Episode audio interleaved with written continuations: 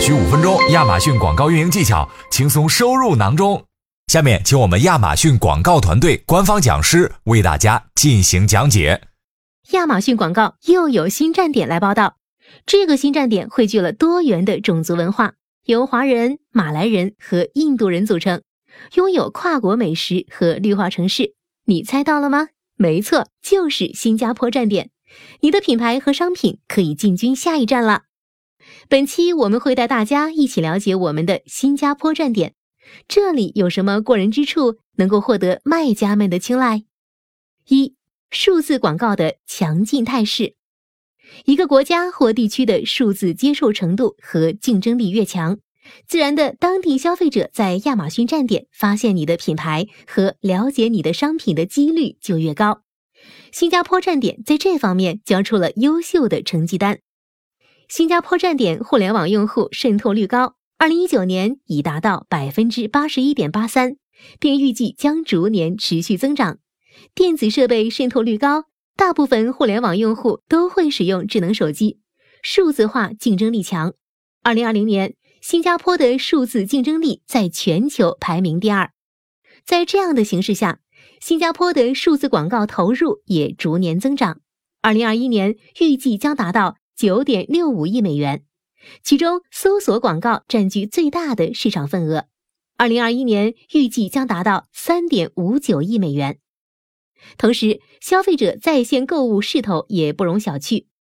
数据显示，二零二一年预计新加坡的电子商务收入达到二十七点九三亿美元，预计年均复合增长率到二零二五年将达到百分之九点九三。二新站点。新机会，新加坡的数字广告态势喜人。在这样一个良好的土壤里面，能够为你的品牌及商品推广提供什么养分呢？一有更多热门品类，在线上消费活动中，箱包配饰类、服装类、鞋类、消费电子类和家用电器类是最常见的消费品类。在二零二零年消费趋势下，带来了更多的热门产品品类，如居家办公、数字化居家生活、家居护理等。二有优质消费群体，消费群体是卖家们最关注的事情。新加坡华人群体庞大，占百分之七十四点三，居民受教育程度高，共享了一定的文化相似性，更容易产生共鸣。在线购物的用户里，中高收入人群占百分之六十七点八，各年龄段比例均衡。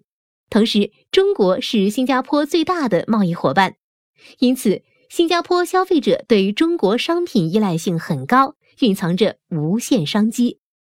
除了上面提到的这些，在语言和政策方面也与中国的卖家很亲近。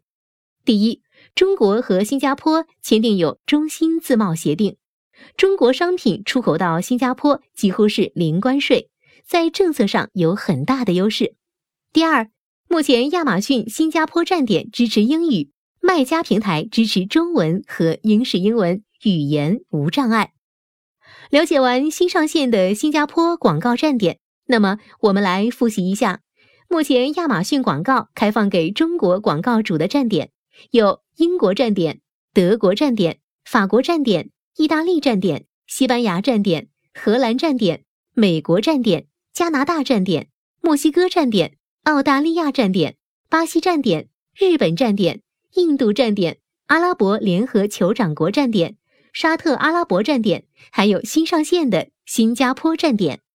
你是不是已经迫不及待要开拓新广告站点市场？如果想继续了解关于亚马逊广告站点的更多知识，有两个方法。方法一：前往微信端亚马逊广告公众号往期文章中了解更多。方法二：在微信搜索栏输入“亚马逊广告学堂”，进入小程序，get 更多关于新站点的知识。